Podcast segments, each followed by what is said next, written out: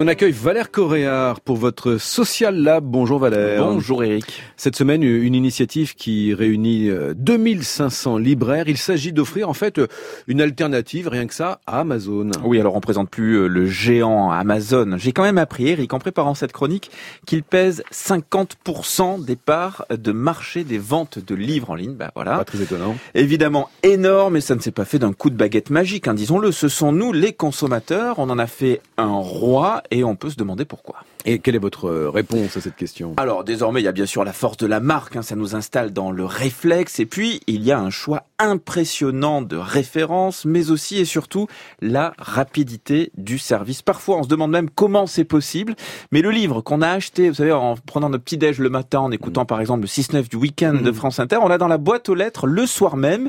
Enfin, autre argument, sur Amazon, vous ne payez pas justement ces frais de port. Alors, c'est efficace, c'est très bien, mais il y a tout de même un, un sacré revers euh, à la médaille. Oui, on peut même se poser la question, est-ce que ça en vaut vraiment la peine au final? Parce que de la peine, il y en a pour servir tout le monde, tout le temps, très vite, et répondre à ces nouveaux usages qui sont, disons-le, délirants. D'abord, la pression, elle est présente à tous les étages de la fusée Amazon. Hein. Les partenaires doivent envoyer les commandes immédiatement, payer les frais de port eux-mêmes, au risque parfois de perdre leur propre marge.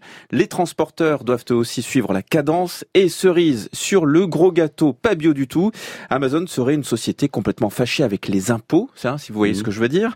Au passage, personne n'a oublié ces images de produits invendus jetés par Amazon et diffusés par l'émission Capital sur M6 récemment, un carnage environnemental et éthique. Et donc, face à ce géant américain, une librairie en ligne propose une alternative. Une librairie en ligne qui fédère 2500 libraires quand même, hein, et référence 350 000 ouvrages, c'est la librairie.com. Elle se définit comme la librairie en ligne qui défend les libraires indépendants et donc une économie locale du livre. Ici, vous avez le choix, soit vous achetez un livre et vous allez le récupérer chez votre libraire habituel ou de quartier, ou alors vous vous faites aussi livrer à domicile, donc comme Amazon, mais en 24 ou 72 heures, avec des frais de port qui sont compris entre 4 euros max et 50 centimes. Pour le président de la librairie.com, Georges Marc Habib, aller voir son libraire pour récupérer un livre, eh bien, ça change tout. Ça change que, évidemment, le fait qu'il commande sur Internet, on comprend bien que c'est un besoin aujourd'hui, euh, ça répond à un besoin euh, créé euh, par, on va dire, les usages euh, de la vente en ligne aujourd'hui. Mais en même temps, on se rend compte aussi que de plus en plus, les gens ont besoin de contact physique avec des professionnels, des gens qui soient capables de les guider. Alors quand on parle de lecture, évidemment, autour de livres, autour de, de choix éditoriaux, autour de conseils de lecture. Et c'est l'opportunité pour ce client internaute de rentrer en contact avec des professionnels qui sont à même de pouvoir élargir leur palette de références et de leur proposer évidemment d'autres types de lecture et, comme ça de créer ce qu'on appelle nous, chez nous euh, sur librairie.com, du lien social plutôt que de l'évasion fiscale. Ça a le mérite d'être clair. Hein. Alors si on se fait livrer pour faire comme Amazon avec la librairie.com, il y a quand même de grosses différences avec ces 2500 libraires. Georges Marc Habib. Nous déjà, on est une petite entreprise. Hein. Je veux dire, la, la Générale Libresse, c'est une petite PME avec moins de 20 salariés.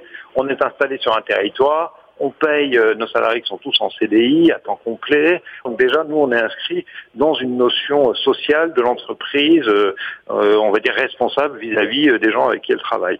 Ensuite, on travaille avec un réseau de 2500 points libraires à travers la France, qui sont elles-mêmes des sociétés installées de manière locale dans tout le territoire français, qui elles-mêmes ont des salariés, qui elles-mêmes paye des impôts et, donc nous, si vous voulez, on, fait on fait vivre comme ça le, le, la vente sur Internet sur un territoire. On ne fait pas ex nihilo. On n'est pas, on va dire, notre siège social n'est pas au Luxembourg ou, ou, en Irlande. Voilà. On essaye d'être en phase du départ jusqu'à l'arrivée avec justement cette responsabilité que nous avons tous citoyens, entrepreneurs, mais aussi euh, acheteurs, euh, vis-à-vis de l'environnement économique et social dans lequel on vit et qu'on espère continuer à vivre. Georges Marc Habib, donc le président de lalibrairie.com, et cette interview en version longue est disponible sur l'infodurable.fr et votre chronique Social Lab, Valère Coréard, c'est évidemment aussi sur franceinter.fr.